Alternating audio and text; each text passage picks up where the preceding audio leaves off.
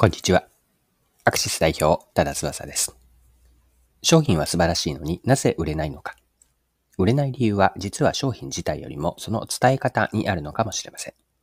今回は消臭という言葉を世に生み出した無香料消臭剤メーカーの事例からお客さん世の中に商品開発を伝える秘訣を紐解いていきます。ぜひ一緒に学んでいきましょう。よかったら最後までぜひお願いします。はい。今回ご紹介したいのは無香料の消臭剤を専門とするメーカーのハルインダストリー。こちらの開発ストーリーとマーケティングの話なんです。まずは開発ストーリーから見ていきましょう。ハルインダストリーは2023年に創業40周年を迎えました。扱う商品ラインナップは消臭ビーズから消臭剤、柔軟剤まで幅広いんですが、すべて無香料という共通点があります。40年もの間、無香料の消臭剤にこだわって商品開発をしてきました。ハロインダストリーの消臭剤の特徴は、芳香剤でいい香りにするのではなく、何の匂いもしない状態にすることにあるんです。良い香りで匂いをごまかすのではなくて、無香料の消臭剤で良い、うんと、元のその匂いを消すことを強みにしているんです。創業した1983年、その頃は世の中にあったのは芳香剤のみで、消臭という概念がそもそもまだない時代でした。ハルインダストリーはそこから2年かけて消臭剤を開発したんです。消臭剤の最初のお客さんだったのは、魚の缶詰工場だったんですが、この話については、マーケティアの記事で詳しく載っていたので、記事から一部抜粋をして読んでいきます。1983年、昭和58年に創業しましたが、最初のお客さんは魚の缶詰工場でした。静岡には大きな港がいくつもあるので、取れた魚を加工する工場もたくさんあります。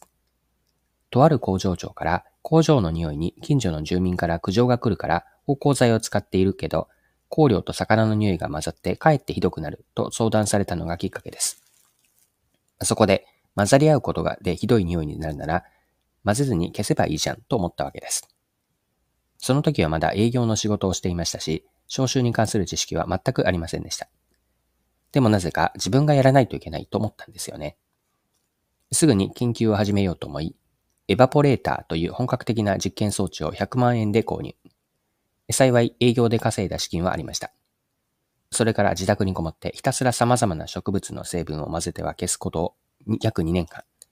植物成分をベースにした消臭剤が完成し、缶詰工場で使ってもらったのが今の事業の始まりです。実はその頃まだ消臭の単語は世の中に存在していませんでした。当時、ある工場を取材に来た新聞記者さんがうちの商品を体感して、これは方向でも脱臭でもなく消臭ですねと言ったのがきっかけで消臭という言葉が生まれたんです。はい。以上がマーケティア2023年8月22日の記事からの引用です。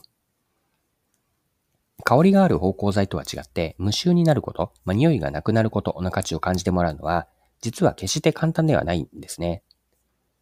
というのも、もし芳香剤なら使っていれば自然と例えばラベンダーとかミストなどの良い香りが空間に漂います。しかし消臭剤は強烈な匂いが消えるなら実感するんですが、匂いへの問題意識が顕在化されていないと、無臭にしようとはなかなか思わないことでしょう。人は良くも悪くもその場の匂いには慣れてしまって、何とか消したいという気持ちも薄れてしまうからです。魚の缶詰工場などの特殊な環境においても、おそらくですが、中で働く従業員の方々は、魚の匂いには慣れてしまっていたはずです。しかし、近隣の住民の人たちはそうはならないんですね。住民から工場に苦情が寄せられたことで、初めて工場では匂いが問題視されたのでしょう。要はですね、これくらいの状況にならないと無臭にしたいというニーズは表に出てこないということなんです。だからこそ自社商品のアピールとして悪臭問題を解決しますと強調しても、ニーズが顕在化していない状況では相手に響かないと。これはちなみに実際にハルインダストリーで起こった話なんですが、あるホテルへの商談では、悪臭がなくなる商品はどうですか？とて相手にホテル側に提案したところ、うちの部屋が臭いっていうのか？とホテルの支配人の方からお叱りを受けてしまったと。こんなエピソードも語られていました。はい。ではですね、ここからはマーケティングの視点で掘り下げていきたいと思います。ハルインダストリーの無香料の消臭剤がビジネスとして軌道に乗り始めたのは、お客さんへの伝え方を変えたからとのことなんです。嫌な匂いを消すという悪臭問題を解決するだけではなく、そこからさらに一歩踏み込んで、空気を爽やかにして空間の価値を上げると、こんな提案にしたんですね。悪臭の対処だけならただの手段であって、自分または自分たちのいる空気の匂いに問題を感じていない人には響きません。しかし空間の価値を上げるというお客さんにとっての便益、より良くなるところまで伝えることで、商品のお客さんへの意味合いをしっかりとこのように言語化したんです。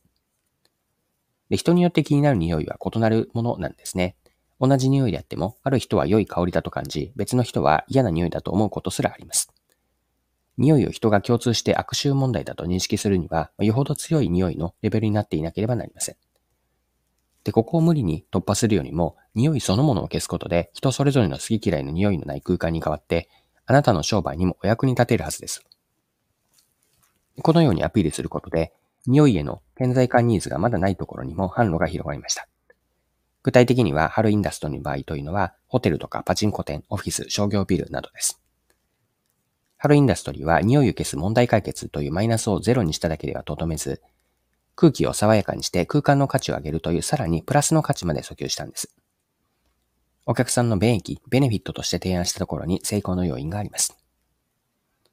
はい。ではですね、まあ、最後にハルインダストリーのこの話、無香料の消臭剤の事例から学べることを一般化して考えてみましょう。商品の特徴をどのように伝えてお客さんに価値に思ってもらえるのか、ここに学びがあるんです。まあ、時として商品特徴をストレートにそのまま使えても、伝えても、相手にはピンとこなく、ともすると相手からのイメージを悪くすることすらあります。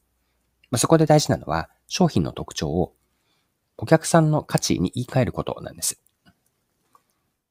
あるインダストリーの消臭剤が売れるようになったのは、悪臭を消すではなくて、匂いが消えて空気が爽やかになって、空間の価値が高まるという訴求に変えたことにありました。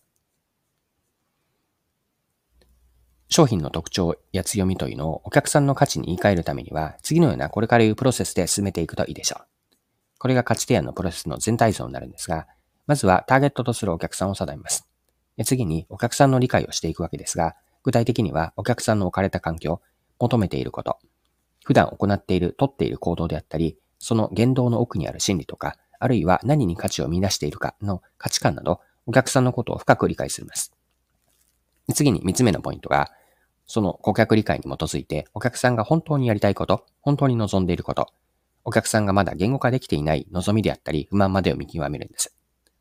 そして、お客さんが実は本当に求めていたことを満たすために、商品がどのように貢献できるかの提供価値を明確にする、まあ、価値定義があって、さらに価値提案になるんですが、商品特徴やもたらす価値をお客さんの心の金銭に触れるような言葉に言い換えて提案していく。これが価値提案の全体のプロセスなんです。商品の価値をいかにお客さんにとっての嬉しさ、まあ、価値ですね。価値に言い換えられるかが成功するマーケティングの鍵を握ります。はい。今回は以上です。最後までお付き合いいただきありがとうございました。それでは今日も素敵な一日にしていきましょう。